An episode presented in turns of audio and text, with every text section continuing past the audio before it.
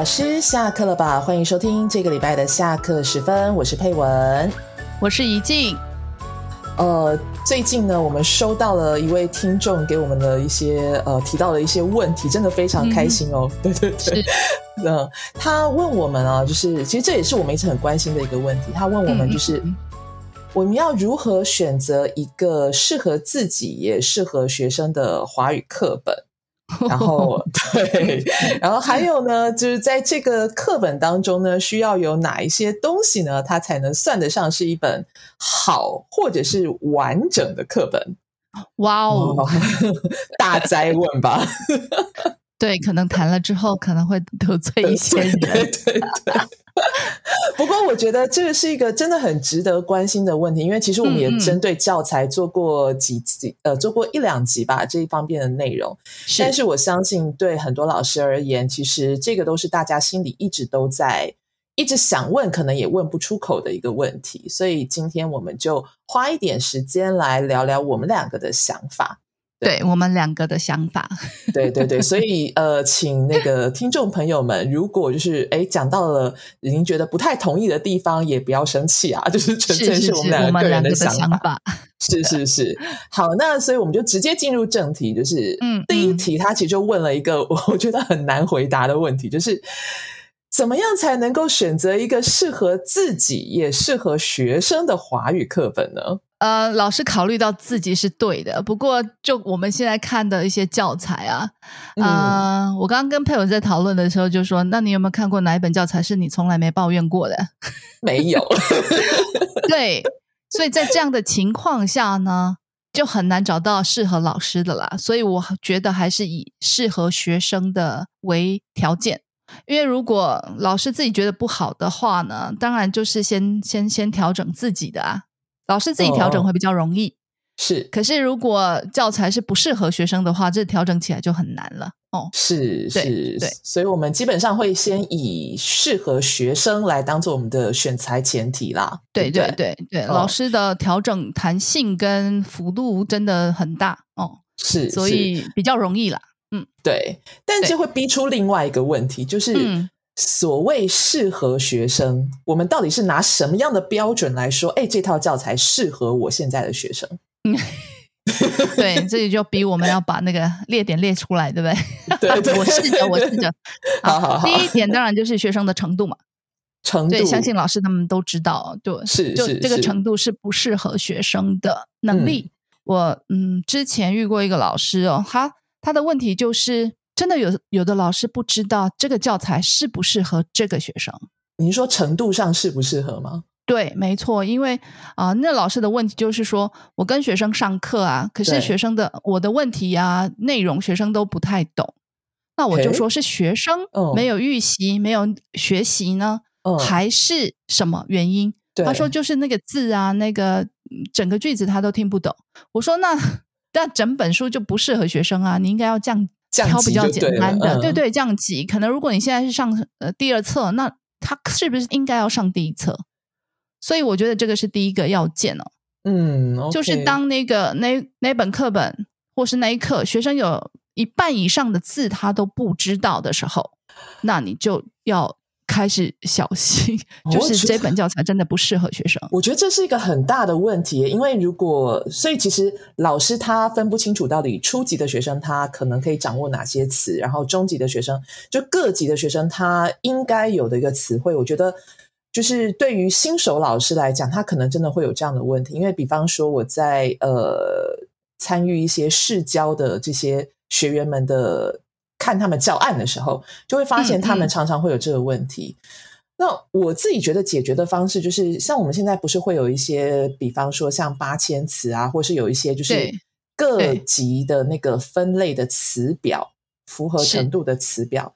我觉得老师们如果真的不知道初级的学生他应该有哪一些词汇，那我觉得可以先去参考一下像这些类型的词表跟它的一些。呃，句型的句型表，你就会大概知道。对，我觉得最简单的方式就是你看教材啊，第一册的教材，第一课到第十五课那些内容，它就是属于那一个程度的学生，所以你不要再看到第一册的，呃，就是第一课，嗯，或者第三课，你还要做问说这个适合什么样的程度的学生，然后还有问说，哎，那初级的学生看得懂这些内容吗？错错错，这个观念是错的，应该是说这样的程度，他就必须要掌握这样的内容。是是是，老师要有这样的概念，不能说啊，这句子我常常遇到一些呃，可能要刚入门或者是一些新手老师，他就说，那我们这里 PPT 全部这个是句子吗？不给他拼音啊，学生都懂啊。也不能有这样的想法，是因是这个是他的能力，他应该要掌握的。是是是是是是，所以应该要开始，就是如果还比较没有经验的老师，可以开始慢慢去听外籍学生 YouTube，现在有很多嘛，你可以去听，判断一下他的程度到底在哪里。那如果他是自然的口语说话的话，你大概就可以去翻一下教材，或者是像刚刚佩文说的，就是现在有那个词汇的分级跟句型的分级，你也可以去看一下大概是什么样的内容。先要呃，老师需要有这样的感知吧。对对，尤其是呃，对一般的老师来讲，有一些综合型的教材，它是系列型的，它就有第一册到第五册，那它就是按照那个前面的呃，按照不同的级次。那尤其是老师在拿到一本新教材的时候，我自己认为啦，就是它前面的一些编写的大意，或是它的分级的概念，这个老师可能去看一下。那新手老师一进去的时候，你就可以知道哦，原来它第一册对应到的是什么样的级次。那你大概翻阅一下，你就会知道哦。如果今天我有一个呃是初级的学生，那我适合用哪一本，就不会选到第三册给他用了。对，所以对，所以程度是一个标准。那还有呢？还有什么标准呢？程度，然后再来就是学生的需求吧。那种需求怎么说？就是他是想要提升一般的口说能力呢，还是他有特定的目的？比如说他是要学商业的。啊，就目的性到底是什么？是是，对，读写能力还是什么的？是有些是他要训练他的口说嘛，对，那有些是要训练他的读写，那有些是要训练他的阅读。那这种教材的形式可能就会呃不一样，一样，对对对对对对，这所以你要看他的需求。再来就是你你这里要补充吗？呃，我想问一个问题，就是密集课，你觉得密集课需要有不一样的教材吗？我自己觉得理想上密集课应该要不一样的教材。哦，所以对，因为密集课是等于是他把他把它压缩，可能一啊平常人 是一个一年要学的内容，他把它集中在呃一个月或两个月，嗯对。对，呃，我看到的吧，大概都是教材都差不多，像我之前在明德的话，大概是一课一天一课啦，是。对，一天一课，它它也是一般教材的架构，有对话课文跟词汇跟句构吧，是都一样的内容啊。对，那我自己觉得，我其实蛮排 排斥那个密集课的。对，因为语言它不应该是这样学习啦。对，那如果真的学生要在短时间提升他的口语能力，我想说的是语言的沟通能力的话，是我觉得密集课的教材应该是量的减少。嗯，也就是说，一课它的量不能太多，嗯，然后这个量它可以在这个挤压的时间大量的输出练习。对我来说是这样的角度啦。你所谓的那个量是说它里面的，比方说一课当中的呃，它的词汇跟句型的，嗯嗯嗯嗯，对，还有那那个呃对话内容，它的内容不要那么多，对，因为有些。课它可能有两个对话，或者是四十五个生词。哇，天哪！这样一天一课，你觉得这些内容它一天是可以消化得了的吗？我觉得它就算背起来了，但是可能比方说你在之后的这个延迟性的测试，或是甚至一两个月之后再测试，我觉得那个整个效果就会很快的掉下来，雪崩式的掉下来。对，我觉得，我觉得语言学习它不应该是这样。那我我自己会比较倾向的，应该就是说我可能。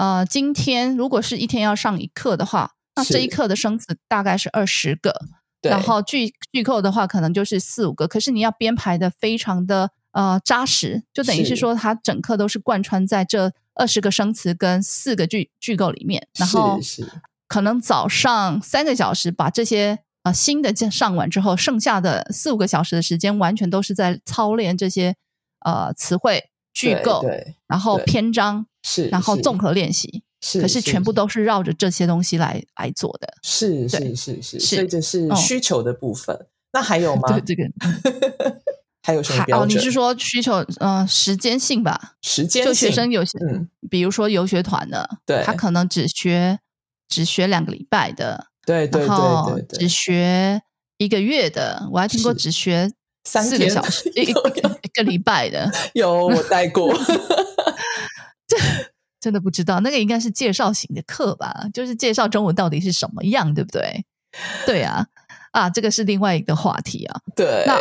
还有就是，它是长期性的要学，还是它就是集中在我三个月，我只能来？也有一种学生是，他就是可能每年只来台湾三个三个月，他就在这三个月里面要教学，像这一种，对，不一样的，他有不同的需求、时间的考量，那他就需要一个不同的教材。对，是。那还有吗？我们还有什么选择标准？内容吧，内容，嗯，哦，教材里面的内容。要怎么样？应该是，如果是初级、中级、高级的话，你要看它里面的内容是不是符合学生的那个程度的使用。我举个例子来说好了，像初级的初级的学生的话呢，那它里面的当然，嗯，主题大概就是跟那个呃，食衣住行日常生活是一样的嘛。对对。可是有些学生呢，他不是在台湾当地，嗯哼，那你使用的教材就不能是。你可以是台湾当地啦，可是你必须要去调整一下里面的怎么说呢？符合他可以认知的环境。比如说，我们讲到了全联家乐福，他可能就不知道小七，对不对？呃，对，对对对，像这些小七可能可能在小七还可以，对对对，但是全年家乐福就真的家乐福，因为真的不是台湾本地的，所以可能也还好，但全年可能就会，嗯嗯，对。所以可能要注意一下，就是里面的内容。如果是以台湾呃台湾教材的话呢，它它会它的内容、它的使用的一些情境、场合、环境，它可能都是属于台湾的台湾的名词，对吧？对对对。可是如果你接到了一个是法国的学生，嗯，你对，那他要上这一本，他会觉得啊距离很遥远，因为他完全对于台湾的情况不太了解。哎，你说的这个也要考量。你的你的意思是说，他今天比方说他在法国教学，然后所以学生离开教室之后，他是感感受不到这个所谓的台湾的氛围跟环境的。对，那还有就是现在线上课不是很流行吗？也有老师是接线上课的嘛？啊，对对对，对对对。那手边他老师在台湾，学生在法国，是那要挑什么样的教材呢？对，所以如果是像那种有台湾的那个乐色车、乐色车文化的这个这样的内容呢？我觉得乐色车的话是可以，因为它是属于台湾的文化。呃，他在学中文的过程当中，他当然也要了解一下台湾的一些文化，对不对？就是它可以做对比的啦。对它可以做对比，然后台了解台湾之后呢，他就可以以这一篇课文的一些模板去说一下他法国呃倒垃圾的一些情况嘛。对，然后再来做比较。我觉得像垃圾车的这个东西是可以的。可是，如果你说呃，比如说台湾的小吃店干面啊，然后还有咸酥鸡的 这些东西，哦，我觉得这个这个真的就是咸酥鸡啊、鸡排啊、小吃啊、干面啊什么这些东西，如果你真的没有到当地去尝试过，真的很难很难去做一个，对对对对对对对，是是，所以其实我觉得。一静讲的很好，就是你的这个，尤其是初级的学生，他的内容必须要能够，呃，内容必须要能够尽量的贴近学生。如果他没有办法贴近学生的话，至少也要有一些点是可以做触发的。所以是，我觉得这个部分其实跟中高级的教材是有关系的。因为以我来讲，就是我们如果常看到一些中高级的教材，因为中高级的主题，它通常都会比较没有区域性。对。对，它共性比较大吧？对，因为它讨论到的可能都是一些更呃，怎么说，更抽象的、更环保、政不要说对，就不要说形而上了。嗯嗯嗯嗯，是是，像这种比较共同性的话题，对。但是这些共同性的话题，它其实呃，也应该要有一些点是可以让老师去呃延伸出去的，比方说像。呃，以环保议题来讲，好了，环保议题是中高级常常出现的主题。嗯嗯嗯，是。那像环保议题的话，我觉得他在编辑的时候，你可能就要去考虑，比方说，他到底要用哪一些哪一些素材来呈现环保议题？比如说，对，比如说像环保的下面其实包括了很多很多的一些值得关心的项目，比方说像呃温室效应。对，然后或者是呃污染问题，那污染问题又包括很多种，比方垃圾污染、水污染什么什么等等，空气污染，然后可能也还会有，比方说像能源问题，是，对，是。那举个例子来讲好了，就如果今天你的学生像呃，我们刚刚举到，就是你在台湾，但学生在印度，嗯嗯哼。对，那我不知道老师们可老师们会觉得，就是哪一些刚刚我们提到的这些哪一些素材，它是比较适合，会比较让印度学生有共鸣的。对，所以这个时候你可能就要去查一下，就是印度当地，呃，如果是在讲那个环境环保的问题的话，大概会谈到哪些。这个就可以做一个连接跟触发吧，那个很重要。对，没错，对，因为像我们以我们自己来讲，我们没有去过印度，但是老师们可能可以发现，就是哎，我们在一些印度的相关影片当中或者什么，你会发现印度因为人口众多，所以它可能会有一些呃，垃圾的问题，是或者是水污染的问题。对对对，我刚刚也想到水，对，只是没查过，不敢讲。对，所以像如果你选择的这个教材当中，它关于环保的议题上面，它提到了呃，垃圾污染啦、水污染啊，像这样子的东西的话，那我觉得对这个印度学生来讲，他可能就会比较有一些共鸣点。是是是，对对。那有没有那种就是呃中高级的那个内容不适合的呢？现在我来举一个反例，就是 我不知道大家有没有上过那个呃新实用汉语课本这这个教材哦。嗯，呃，我觉得里面有一篇非常有名的文章，叫做《读孔乙己》，听起来好像是那种那种那个我们的国高中的呃国文课本里面其中的一课，什么运动家的精神这样。对，或者是呃背影，父亲的背影什么之类的，像这样子。对，就是我觉得这篇教材，如果是以一个就是比方说学生的需求，他他并不是要去钻研中国文学或者是什么的话，或是他就是这篇教材会太太脱离学生的生活了。对，就是为什么他的他念这一篇主题的目的性在哪里呢？对啊，然后是呃。比方我举个举个例子来讲好了，比方说，呃，你知道吗？有个节目就是表演孔乙己在咸亨酒店喝酒。我觉得第一个问题是孔乙己是谁？对。然后第二个问题是咸亨酒店是什么？是是哪里？然后呢？对，然后对学生来讲，这是他完全没有的概念。如果他不是在中国，然后他没有这样子的一个熏陶的话，他根本不知道这个东西到底是什么。对对。然后还有另外一个例子，我也觉得很可爱，就是有一课呢，它叫做“舅舅进城拜年 ”，然后他就 对进城拜年，然后他的一个课文他就说了，他说：“呃，因为舅舅要要来，嗯，要进城拜年嘛，但是都年底了，但是怎么还不见他们来呢？所以爸爸就说了：‘哎呀，没那么简单啊！你去的是北京郊村，呃，郊区的一个农村，我看啊，全国都过上小康生活了，他们那山沟里。’”还不会有太大的变化。天啊，对，年代的事情啊，对啊，那好，对，没有那那样的时空背景，真的好难理解那个到底是什么样的一个环境吧？是，所以其实我们要讲这个，并不是说读孔乙己就这种文学性的素材，它不适合拿来当做教材，而是它应该要有一个另外的课程，比方说像它就是开给学生有一个需求，他需要做一些文学的赏析阅读，是是是。对对，那这时候你再来看一些各国的名著或者是什么，我觉得这个是可以合理的。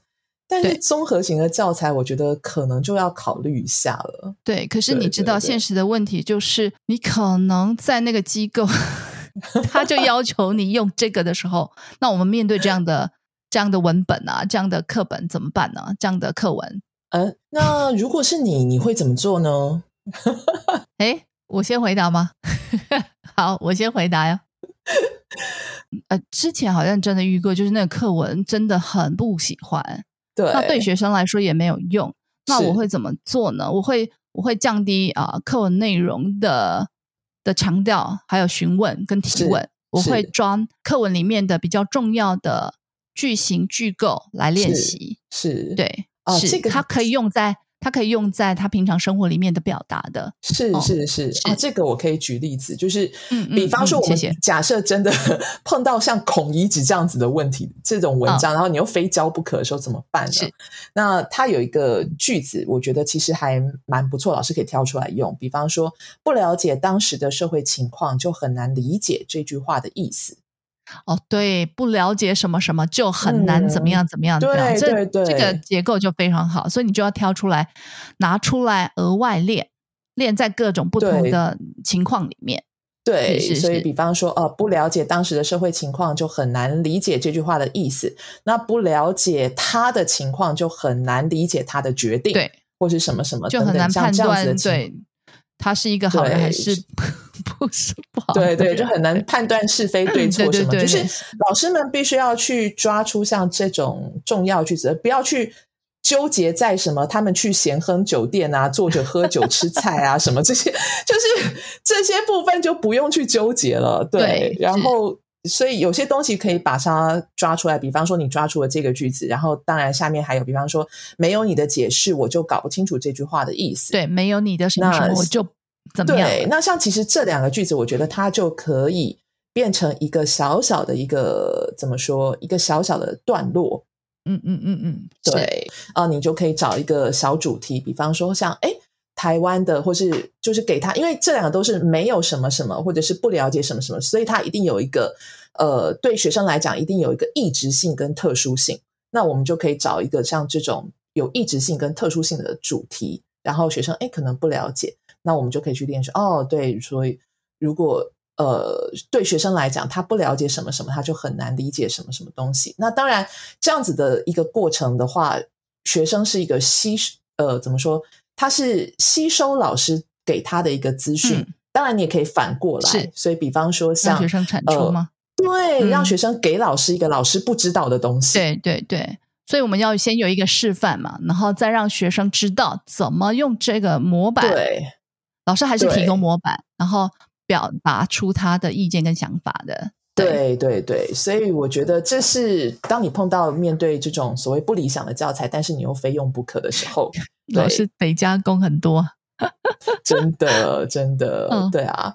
好，所以其实呃，刚刚我们上面讲的就是回答了我们听众们的第一个和第二个问题，就是说呃，课本到底有没有完美的？然后我们会怎么去选择一个适合学生的？那老师们如果都呃，就是都仔细的听完的话，大概会知道呃，比方说你的程度啦、需求啦、专业啦、内容的真实性啦。些等等之类，那我们也提供了一些我们自己的看法。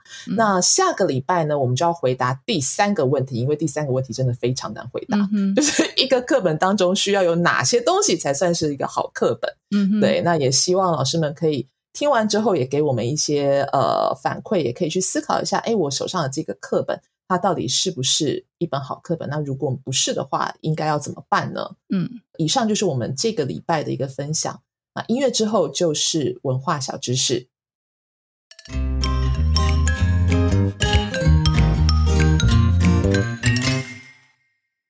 多一分知识，少一分误解；多一点认识，少一点歧视。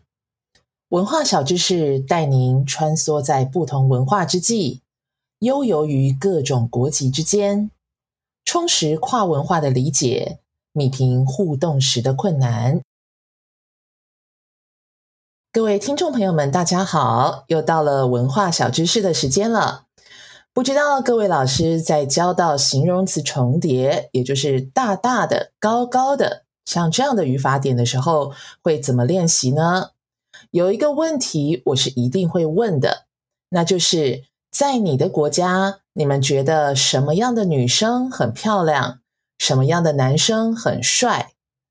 一般来说。台湾人大多觉得有白白的皮肤、大大的眼睛，还有呃身材瘦瘦的、不高也不矮的女生很漂亮，而身材高高的、壮壮的，再配上高高的鼻子，像这种男生就非常帅。那么您知道别的国家是怎么想的吗？我从学生的作业和上课的回答中选了一些来跟大家分享一下。越南男性和女性的想法不太一样，大部分女生认为有白白的皮肤、圆圆的脸、长长的头发，啊，重点是呢还要高高的，这样的女生很漂亮。而男生对身高的看法跟女生不同，他们喜欢矮矮的女生，其余的部分则差不多。辽国男生喜欢有着白白的皮肤、瘦瘦的身材的女性，而柬埔寨女生喜欢高高的男生。对他们来说，所谓的高高的，大概要一百七十五到一百八十公分左右，然后还要有黑黑的头发、大大的眼睛和小小的脸。柬埔寨女生不喜欢瘦瘦的男生。因为没有安全感，我们可以发现，无论是对男性或女性的审美观，越南、辽国和柬埔寨都喜欢白白的皮肤。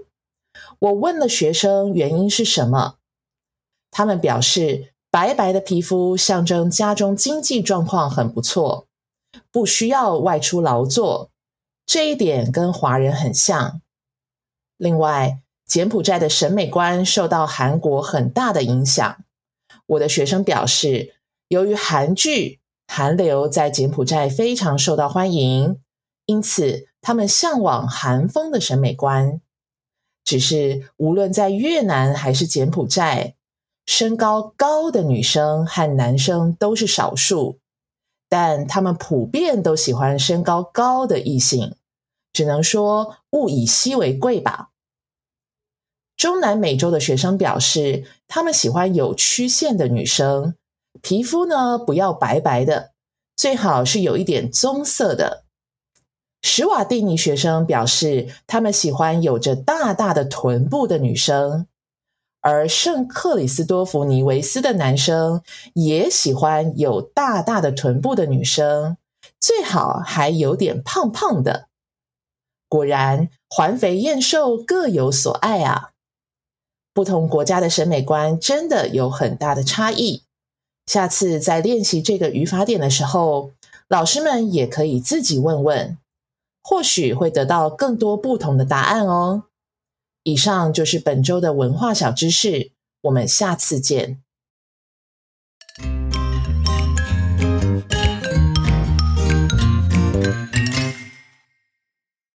节目又到了尾声了，希望今天分享讨论的内容能对老师们有所帮助。若对当中内容有任何想法或回馈的话，也欢迎来信或留言跟我们分享。以下是工商时间：二零二二年第二季线上同步讲座持续报名中，四月讲座纠错在精彩的讨论中结束。这讲座的内容提醒并提供老师们对于纠错的意识与思考重点哦，对我个人有很大的启发与影响。如果想感受一样的内容，还有录影回放可收看哦。接下来是五月的讲座，一样精彩，邀请到我个人超级无敌佩服与喜爱的老师姚玉文老师来分享。于文老师目前是美国加州大学洛杉矶分校亚洲语言与文化系中文讲师，他的教学绝对是欢乐高效能的品质，非常受到学生的欢迎。这次要分享的主题是汉字教学对于中文学习是阻力还是助力？汉字学习对欧美学生来说是学习中文路上的很大的一个关卡，但为了不让学生成为中文文盲，老师该怎么将汉字教学上的轻松、有趣又有效呢？怎么打开学生的心房，开心接受汉字的学习呢？想知道这些技巧方法，那这场讲座绝对不能错过。师培课程方面，有一门成班课程——初级语法教学设计，线上八班。本课程会教授一套针对初级程度的语法教学的模式步骤，从教材着手，一步步拆解执行步骤与说明设计的思维，帮你建立备课的架构模式。如果你正为语法教学烦恼，又或者想提升语法教学的精与值，这门课绝对符合你的需求。上课时间是台湾时间每周五上午十点到十一点半，四月二十九号，也就是下周五开始上课。有兴趣的老师赶快报名哦！如果你对以上讲座课程有兴趣的话，欢迎到我们说吧语言工作室的官网 s b o c t w 参阅报名。那么，我们今天的节目就到这里，感谢您的收听，下周再见。